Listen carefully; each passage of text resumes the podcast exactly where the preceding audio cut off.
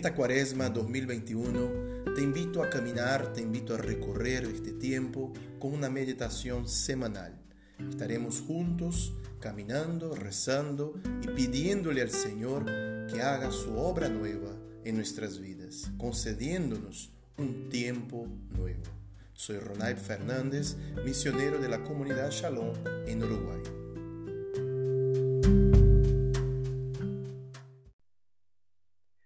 Sea Jesucristo. Para algunos de nosotros la cuaresma es como un tiempo en el hospital o como una consulta al odontólogo. Sabemos que es para nuestro bien, pero vamos con mucha cautela, como que hacia atrás y muchas veces sin ganas. ¿Cuál es el verdadero sentido de la cuaresma? ¿Con qué disposición interior podemos vivirla? Cuaresma es un tiempo litúrgico que nos prepara para la fiesta de la Pascua. Y Pascua es la cima de la vida cristiana. Entonces la cuaresma es una subida hacia la Pascua, tiempo de subida hacia la Pascua. Hay dos grandes referencias, dos imágenes bíblicas que están destacadas por la tradición de la Iglesia y que serán completadas por una tercera, más litúrgica La primera es una referencia a la marcha del pueblo de Israel, el pueblo que marcha en salida, saliendo de la esclavitud de Egipto hacia la tierra de Canaán. La importancia de un camino comunitario hacia una meta, la tierra prometida. Tiempo de cuaresma también es presentado como un tiempo de tentación, tiempo de transformación espiritual de un pueblo que está lidiando con las iniciativas de Dios. En la Biblia esto corresponde a los libros del Éxodo y Números. Esa importancia puesta aquí en la dimensión comunitaria y en la dimensión de peregrinación. El tiempo dura 40 años. La segunda metáfora bíblica es el combate espiritual. Eso nos será presentado desde el primer domingo de Cuaresma. El combate de Jesús contra Satanás que precede o inaugura su misión pública. Aquí el acento es colocado sobre Cristo, un Cristo vencedor del demonio y que prefigura la victoria de Jesús en la cruz. El discípulo en esta perspectiva es aquel que acompaña, contempla e imita al Maestro. Entonces, durante este tiempo, el discípulo, vos y yo, está asociado a esta lucha contra las potencias del mal, que se encuentran en el mismo tiempo a su alrededor, pero que también están dentro nuestro. No hablo de caso de posesión, pero sabemos todos que traemos manchas de pecado, del misterio del mal, en nuestro propio corazón, en nuestra propia vida. El punto común de estas imágenes, la marcha y el combate, es un punto a la vez geográfico y espiritual, la imagen del desierto. Desierto como lugar, desierto como tiempo. Lugar porque está fuera de la vida social de la ciudad y también representa algo peligroso, inquietante, donde el hombre está obligado a centrarse en lo esencial, ya que en el desierto no hay muchas distracciones. Entonces, es un lugar que va a volverse, como podemos decir, teofánico, o sea, la teofanía, un lugar de la manifestación, de la revelación de Dios. Pero antes de ser teofánico es un lugar de probaciones. Por otro lado, el tiempo del desierto es el tiempo de la duración de los 40 años o 40 días para Jesús. Entonces no se trata de una experiencia espiritual rápida, instantánea, no es un flash recibido durante una asamblea de oración. No. Es una vivencia que se da en el tiempo. Se da en una historia. En un, lenguaje contemporáneo hablaríamos de proceso. Para resumir el punto común de estas imágenes, podemos evocar aquí tres ideas fuerzas. La cuaresma es una iniciativa de Dios que es seguida por el hombre. La cuaresma es un cambio de estado, un pasaje, una Pascua. La cuaresma es una transformación dolorosa, un poco como los sufrimientos de un parto. No es fácil de pasar de la oruga a la mariposa. Segundo, ¿cuál es la mentalidad normal del cristiano? Sabemos que no tenemos la iniciativa. No somos como los niños antes de Navidad que cuentan los días hacia la Navidad. No deseamos la cuaresma. ¡Wow! Solo faltan tres días para la cuaresma. No.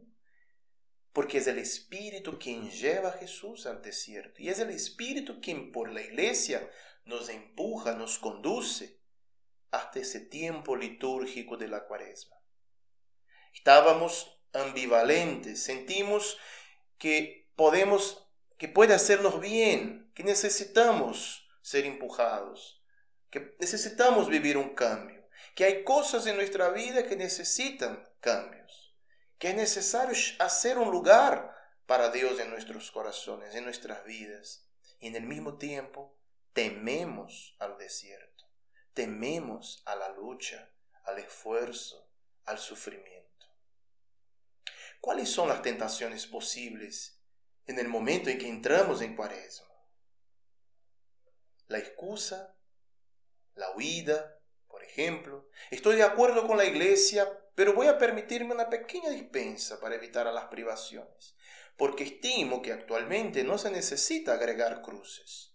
Ya tengo suficiente en ese momento con la pandemia y todo, y no veo ese tiempo de cuaresma como una buena noticia, pero como un momento que necesito cruzar lo más rápido posible.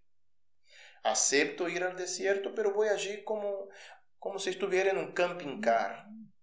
Estos autos preparados para un campamento, y voy con todo lo que necesito, confort, televisión, mi celular, o por supuesto con wifi, comida y hasta helados.